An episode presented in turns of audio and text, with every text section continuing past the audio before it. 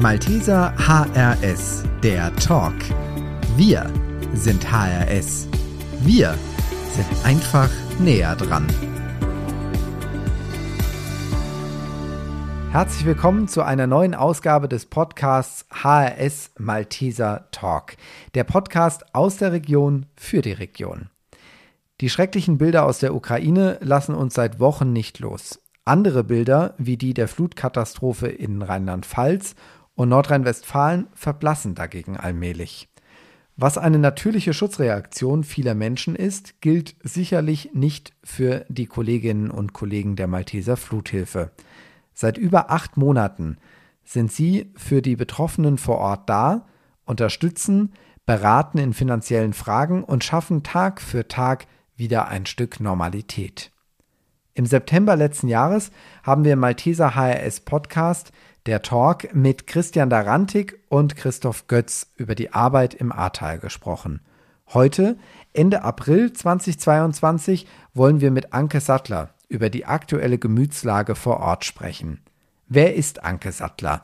Von Haus aus Diplompädagogin und Schulsozialarbeiterin ist sie schon lange ehrenamtlich mit den Maltesern verbunden woran ihr Mann Kai Sattler aus Koblenz sicherlich nicht ganz unschuldig ist. Seit November ist sie für psychosoziale Projekte der Fluthilfe zuständig. Herzlich willkommen, Anke Sattler. Hallo. Und wie gewohnt für Sie heute hier am Mikrofon Alexandra Hesse und ich bin Peter C. Klein. Hallo, liebe Anke. Schön, dass du heute da bist und unser Gast bist. Ähm, du hast gerade den Kopf geschüttelt in der Anmoderation. Dein Mann ist also nicht ganz ist doch ganz unschuldig, ja. Ähm, es geht tatsächlich andersrum. Ich war vorher bei den Maltesern. Du warst vorher bei den Maltesern. Okay, dann geht bei euch in der Beziehung Ladies first. Aber dann beginne ich mal mit der ersten Frage an dich.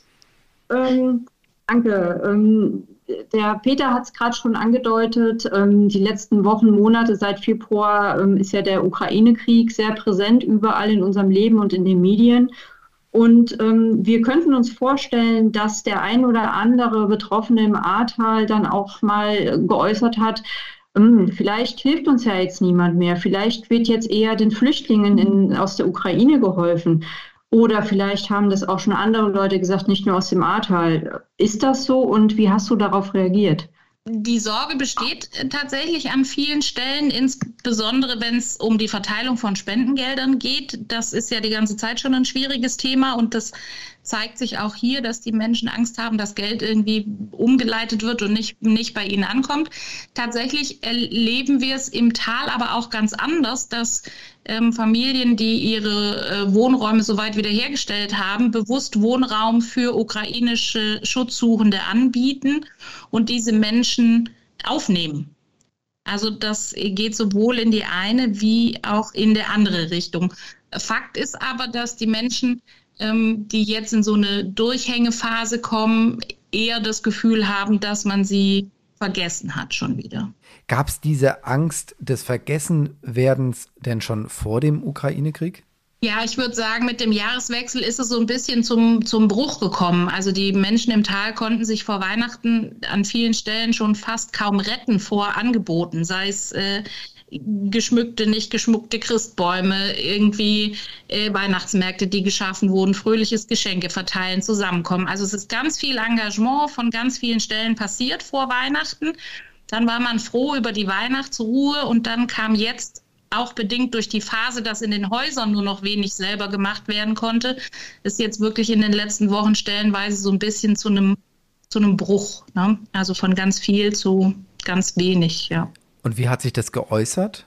Die Menschen sind ähm, nicht, also ich kann nicht für alle sprechen, sondern das entscheidet sich natürlich von Familie zu Familie, von Situation zu Situation ganz individuell. Aber äh, vielen fällt jetzt auf, dass sie neun Monate nach der Flut jetzt den langen Atem brauchen. Also wo, wenn man, ähm, letzte Woche war ich im Bayerischen Wald, da war man fassungslos, als ich sagte, nee, wenn Sie davon ausgehen, dass die Menschen zurück in ihren Häusern sind, dann sind Sie da falsch. Ja, aber man hört ja gar nichts mehr. Jetzt sind wir neun Monate nach der Flut, es muss doch alles schon wieder in Ordnung sein. Und das ist es eben nicht. Es ist noch nicht wieder in Ordnung. Und das ist auch neun Monate nach der Flut noch so, ähm, dass nach wiederholten Gutachten Menschen jetzt gezwungen sind, ihre Häuser abzureißen, wo vor sechs Wochen man noch gesagt hat, nee, nee, man kriegt das so wieder hin. Also all diese Dinge sind immer, sind immer noch schwebende Prozesse und das, das zehrt an den Nerven. Ne? Und das sind ja keine schönen Momente. Das ist ja nicht das Kind, was irgendwie die Tage runterzählt bis Heiligabend und an Heiligabend die Stunden, bis es die Geschenke aufmachen kann, sondern es ist ja das genaue Gegenteil. Ne? Ich würde dich bitten, dich mal in den Oktober letzten Jahres zu versetzen. Soweit wir wissen, hast du ja im November angefangen bei der Malteser Fluthilfe. Als du im, im Oktober kurz vor Arbeitsbeginn warst, welche Vorstellungen hattest du da? Welche Hilfe für die Seele die Betroffenen benötigen? Was waren da so deine ersten Ideen, ohne dass du vor Ort warst? Ja, es stimmt ja nicht so ganz. Ich war ja vor Ort. Also ich bin ja mit an, an dem Abend der Katastrophe auch mit in die Katastrophe eingestiegen über das Malteser Ehrenamt, über die äh, Krisenintervention hier in der Stadt äh, Koblenz und wusste in der Nacht schon, welches Unheil alle Unbeteiligten erwartet, wenn es wieder hell wird. Ähm, von daher wusste ich ja ganz genau, worauf ich mich einlasse und habe auch den kompletten Prozess ehrenamtlich äh, begleitet und würde aber vom Grundsatz sagen, und das hat sich bis heute, und jetzt haben wir ja April, hat sich bis heute nicht, äh, nicht geändert. Und das ist der klassische Sozialpädagoge, der da aus mir spricht. Für mich geht es immer um Selbstwirksamkeit. Also mein Gegenüber muss Selbstwirksamkeit erfahren in dem Rahmen, in dem er die Selbstwirksamkeit tragen kann ähm, und wird entsprechend begleitet, weil alles andere ist Quatsch. Also alles, was ich sonst von außen als gut gemeint reingebe, das, das ist es nicht, sondern es geht darum, was brauchen die Menschen vor Ort, und was können sie selber schaffen und wo bin ich vielleicht Stützrad oder Anschubser, vielleicht auch Ausbremser. Aber das äh, ist das äh, Kernelement und das wird das Kernelement bleiben. Und das formuliere ich auch für die Kollegen in der Fluthilfe immer. Wenn der Malteser Hilfsdienst irgendwann mal zurückbleibt mit einer Gliederung oder einem Angebot oder was auch immer, dann ist das gut. Aber unsere, unsere Aufgabe in der Fluthilfe ist es, dass wir uns überflüssig machen. Dann haben wir gute Arbeit geleistet. Welche Ereignisse oder Geschichten haben Ihre ersten Vorstellungen verändert oder sogar bekräftigt oder sogar entkräftet? Also so wie Sie es gerade nämlich beschrieben haben. Auch da halte ich es mit dem klassischen Malteser Motto, weil Nähe zählt. Ähm, also ich, der ein oder andere mehr oder weniger freiwillige Ausflug in die Politik war ja zwischenzeitlich auch vertreten und das braucht einfach ähm, nach wie vor äh, gute Nerven, eine Menge Ausdauer, ähm, so keine Angst und keinen Schrecken haben vor dem, was irgendwie kommt, weil ich kann es sowieso nicht berechnen. Also was, was heute zählt, ist äh, morgen, ich will nicht sagen, nichts mehr wert, aber es wird irgendwie über den Haufen geworfen, weil die Gemengelage im Tal sich ändert, die Bedürftigkeiten ändern sich, die Anforderungen und auch an uns von Seiten des Hilfsdienstes ähm, ändert sich und es ist einfach eine gebunte Gemengelage ähm, und man fließt da so mit.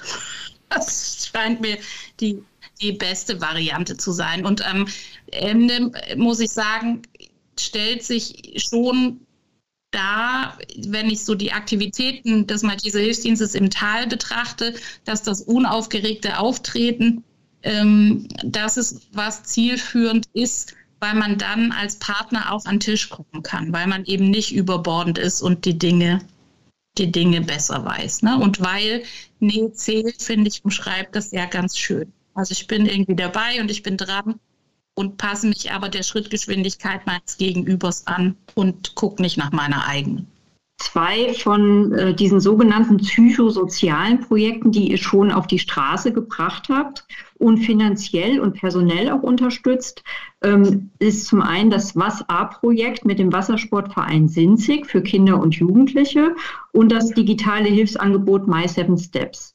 Kannst du kurz mal erklären, was hinter diesen beiden Angeboten steckt?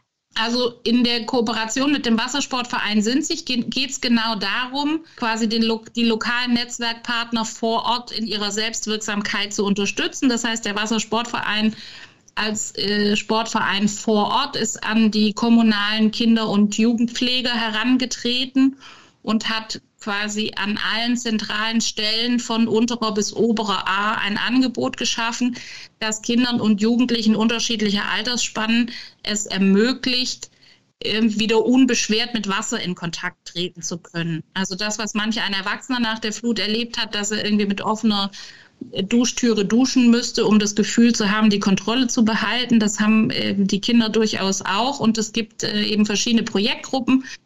Und äh, Bergauf hat sich darauf ähm, spezialisiert, Wasser sekundär zu thematisieren. Also Wasser ist, steht da gar nicht im Vordergrund, sondern es wird beiläufig eingeflossen, um so wieder die Unbeschwertheit zu gewinnen. Und es ändert nachher im Wasserprojekt, wo es dann tatsächlich ins Schwimmbad und perspektivisch in diesem Sommer auch aufs offene Gewässer wieder geht mit dem Kanu, um einfach zu merken, okay, ich habe in gewissem Maße die Kontrolle ähm, übers Wasser. Und da ist es so, dass wir ähm, mit einem Kollegen personell unterstützen und dank der Spendenmittel von ADH einfach auch alle Projektgruppen mit Materialien ausstatten konnten, dass die ihre Outdoor-Erlebnisse da gut über die Bühne bringen können. Also da ist von der Bierbank bis zum Campingfloh ist da alles vertreten an Material. Mhm. Und My Seven Steps? Genau, My Seven Steps ist ein Angebot mit dem Kooperationspartner Ipso Healthcare GmbH. Ähm, hier haben wir ähm, relativ schnell festgestellt, dass es eine Menge gute psychosoziale Angebote gibt, auch im digitalen Raum. Aber eine große Schwierigkeit ist, ähm, fachliche Fremdsprachenkompetenz abzurufen. Das ist sowieso im, also ist sowieso immer schwierig, aber gerade wenn es in die Fremdsprachen geht, ist es besonders schwierig.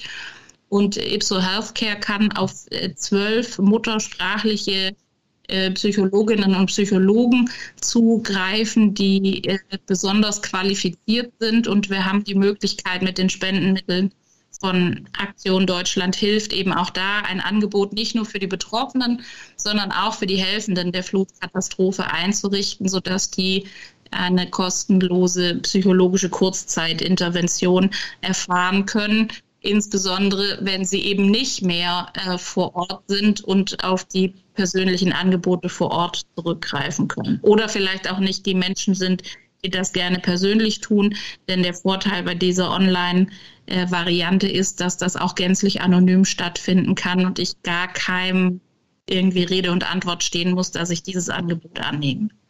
Um so eine möglichst große Niedrigschwelligkeit einfach auch zu schaffen, ähm, denn nicht nur in anderen Kulturen, sondern durchaus auch bei uns in Deutschland ist es ja verpönt zu sagen, dass man für die seelische Gesundheit Hilfe braucht. Das ist noch nicht der Trend.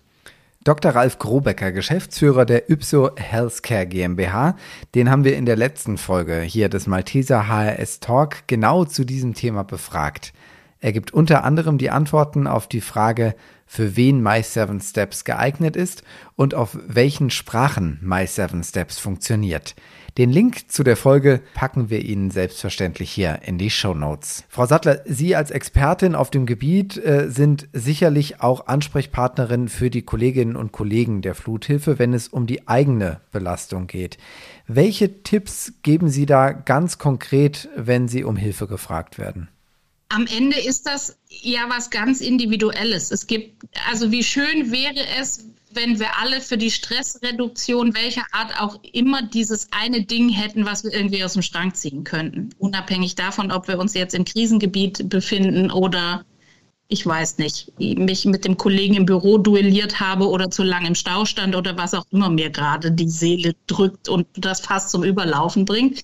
Da sind immer individuelle Kisten und von daher ist es auch da wichtig, ich sah, sprach eben von der Selbstwirksamkeit, auch da die Kolleginnen und Kollegen an ihren Schreibtischen abzuholen und zu gucken, was ist das, was du brauchst. Also der eine geht irgendwie ausgiebig äh, spazieren. Meine Variante ist es wie in der Krisenintervention auch, dass ich das über meine Kleidung mache. Ich lege das abends ab, wenn ich nach Hause komme.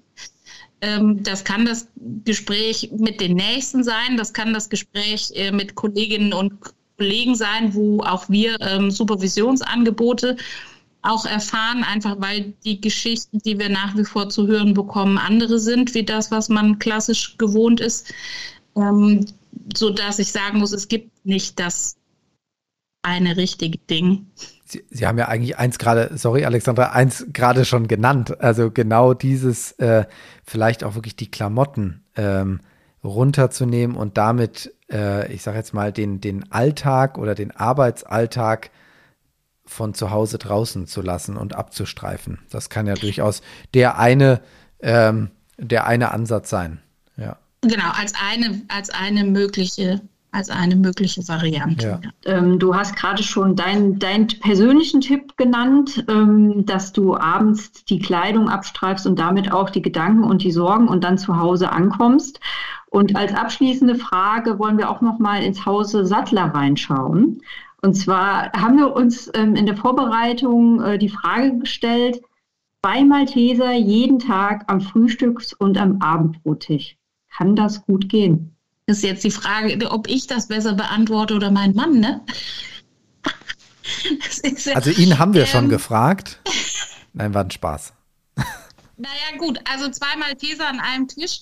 Ähm, ich muss tatsächlich sagen, dass mir die Umstellung, also dass ich nach wie vor mich noch in der Umstellungsphase befinde zwischen Hauptamt und Ehrenamt, geht auf eine E-Mail-Adresse und alle diese Dinge und was macht man, wenn man in Urlaub geht und wie auch immer. Und ähm, wir zwei, ähm, also mein Mann und ich, wir können uns schon auch duellieren, was die Malteser-Welt betrifft, weil nur weil wir verheiratet sind, das nicht automatisch auf dieselbe Meinung rausläuft. Ganz im Gegenteil. Aber es gibt so die magische Grenze im Hausflur. Wenn man die übertreten hat, dann geht es nur noch um Privatkram und nicht mehr um die Malteser, um diese Diskussion nicht doch, wenn die Arbeitskleidung abgelegt ist, möglicherweise bis ins Schlafzimmer zu tragen. Ne? Aber das sind so Erfahrungswerte, die man schaffen muss, wenn man vom Ehrenamt ins Hauptamt wechselt oder die man vorher auch im Ehrenamt schon hatte. Spannend. Ja. Alle Fälle. Danke, vielen Dank für diesen äh, Einblick auch in eure Privatsphäre. Sehr spannend, vielen Dank. Ich musste gerade sehr lachen. Also das ist vor, vor allem den Einblick bis vor Schlafzimmer. Ja, also ähm, ja. wir sind wirklich äh, weit ins Hause Sattler reingegangen. Genau, ja. Wir haben einen Buzzer. Für schlimme Fälle haben wir einen Buzzer im Flur. Ehrlich? Ja? Ja, den gab es zum 10. Hochzeitstag von der Trauzeugin. Ja. Und habt ihr den dann auch so im Wohnzimmer aufgestellt, oder? Nee, der steht tatsächlich im Flur. Der, Mag der steht im Flur, ah ja, okay. Ein Merp und dann ist Schluss. Ja, ja. Nee, also, ja. Zählt der auch mit, wer drauf drückt? Und Sie haben einen Counter? Nee, also das könnte ich ja mal noch anmelden, vielleicht für den 20. Hochzeitstag, ne? Das wäre ja noch was. Nee, das ist tatsächlich, wie man den kennt, so aus dem Ratespiel einfach. Ne? Aber das Mitzählen wäre ja noch was. Oder verschiedene Farben. Ich, das könnten, könnten Geschäftszweige werden. Aber sehr schöne, äh, sehr schöne Idee, das auch gerade im Flur irgendwie aufzustellen und ähm, da die Grenze zu haben, weil ich glaube, das ist äh, sonst nie, nicht leicht, eben abends ähm, auf der Couch, auf dem Sofa, auf dem Sessel, wo auch immer, doch wieder immer mal in dieses Thema, äh, in die Malteserwelt abzurutschen. Und es macht es ja auch einfach. Also ähm, äh, ich habe jetzt aus dem Gespräch schon rausgehört, Sie haben Spaß an der Arbeit und äh, Ihnen, Ihnen gefällt diese Aufgabe und dann macht es ja das auch einmal leichter, eben auch zu Hause dann noch drüber zu reden. Und von daher ist diese Grenze zu ziehen ja wirklich was sehr Gesundes. Vielen Dank. Ich danke, vielen Dank. Das war der Malteser HRS Talk, der Podcast aus Hessen, Rheinland-Pfalz und dem Saarland. Produziert vom Malteser Hilfsdienst. Den Podcast gibt's bei Spotify und Apple. Einfach dort nach Malteser HRS Talk suchen und folgen. Malteser, weil Nähe zählt.